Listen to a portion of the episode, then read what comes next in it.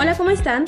Qué gusto saludarlos. Como siempre, mi nombre es Kenia y bienvenidos a su podcast de español, Mexicanidades aquí y ahorita, donde tres maestros de español hablaremos de temas de interés, cultura mexicana y dudas que tengan del idioma. En este episodio vamos a hablar sobre las dudas más frecuentes en español que hemos observado recientemente con nuestros estudiantes.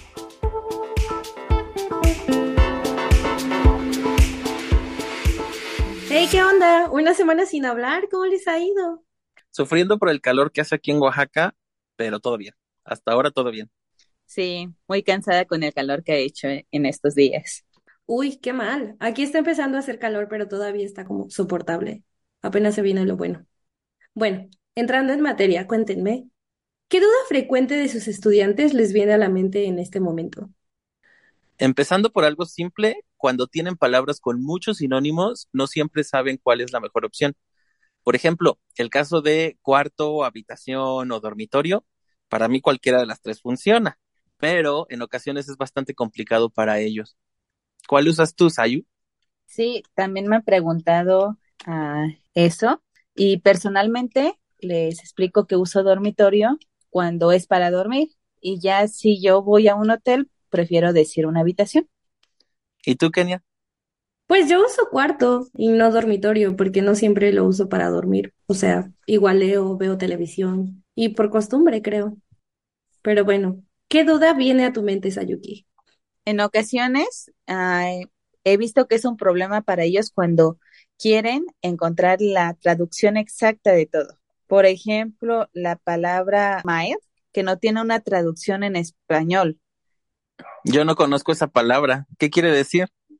Mm, mild se refiere a la ausencia de sabor que las cosas deberían de tener. Por ejemplo, un café que no sabe a café, eh, una salsa que no pica, una cerveza que es como muy ligera. Para todas esas cosas en inglés funciona la palabra mild y en español tenemos diferentes frases u adjetivos o formas de expresarlo.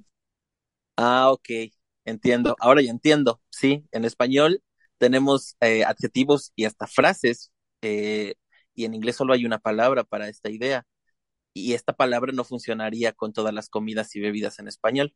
No podemos decir el agua de limón no pica, pero eh, es interesante las diferencias que hay entre los idiomas. Sí, tampoco diríamos como el agua está desabrida. Siento que es más como para comidas. Exacto. También un problema muy común es la confusión que causan los regionalismos a los estudiantes. ¿Se les ocurre alguno? A mí sí, una clásica de nosotros los oaxaqueños. ¿Qué parió? ¿Qué es eso? ¿Cómo lo explicas? es divertido. Es simplemente una frase exclamativa que indica sorpresa por cualquier cosa que nos parece una exageración. Puede ser, eh, puede ser enmarcada con un fuerte ¿qué parió? Por ejemplo, el precio de la comida, ¿qué parió? El quesillo está muy caro. Yo conozco el precio normal y eh, en esta ocasión es muy caro. Entonces, simplemente introduzco mi sorpresa con la frase. Ah, sí. O por ejemplo, cuando tú quieres representar tu indignación absoluta, utilizamos como lo reparió. A ver, a ver, úsalo en un ejemplo. Por ejemplo, eh, cuando quiero comprar algo y me lo quieren vender a, a, un precio más elevado y sé que no es su precio original, perfectamente puedo pensar en un lo reparió. Obviamente no lo expreso públicamente porque sería mal educado, pero se entiende que está muy caro y que no lo quiero. Generalmente lo digo cuando se lo cuenta a una persona. Ah, ok, sí, lo he hecho y en realidad eh, lo uso mucho.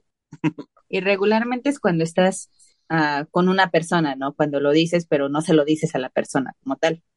Exacto. Ajá, como que se lo cuentas, le cuentas también tu sentir a una persona de confianza, pero no a la persona. Hasta te dicen, ah, sí, cierto, sí está muy caro. Uh -huh. Sí. Bueno, ¿y tú, Sayuki? Bueno, el uso del verbo ocupar en lugar de necesitar es muy, muy, muy frecuente que lo ocupen en el norte de México. ¿Cómo? ¿El uso de qué? Uh, de ocupar.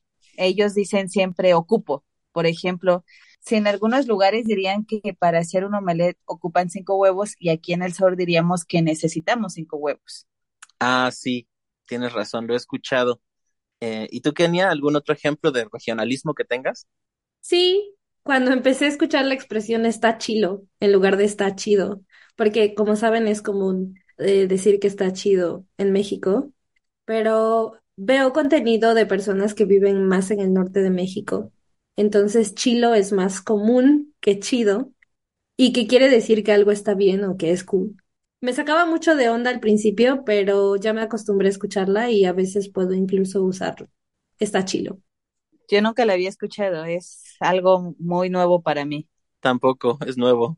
Pues yo lo escuché en Oaxaca porque seguía a una influencer norteña entonces. Otra cosa bastante confusa en ocasiones son los usos, bueno, los diferentes usos que tiene un verbo. Por ejemplo, el verbo dejar. Sí, no tienes idea de los dolores de cabeza que les causa a los alumnos en ocasiones. Ahora que lo pienso, sí son muchos los usos y son muy variados. Hay algunos alumnos que luego llegan con una lista y también con ejemplos y empiezan a decir, ¿este ejemplo con qué corresponde?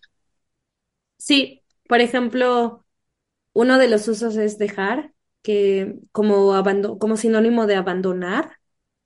Em, por ejemplo, mi esposo me dejó el año pasado. Ok, también está dejar eh, como sinónimo de parar de hacer algo. Dejé de fumar hace un mes.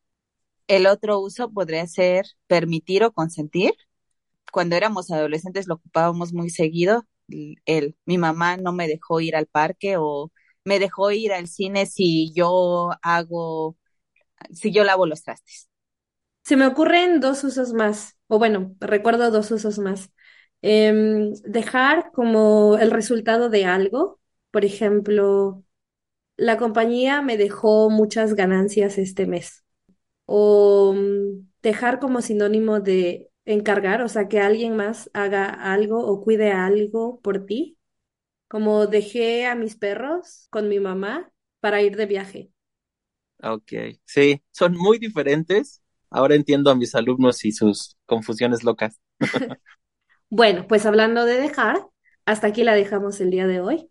Como de costumbre, muchas gracias. Es siempre un gusto platicar con ustedes. Kike, Sayuki, Un gusto, como siempre. Pásenla muy bien y nos escuchamos en la próxima. Por dos. Hasta la próxima.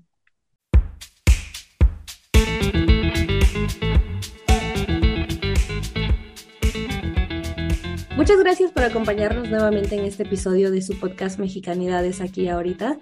No olviden suscribirse si les gustó y dejarnos sus dudas o comentarios en el canal de YouTube.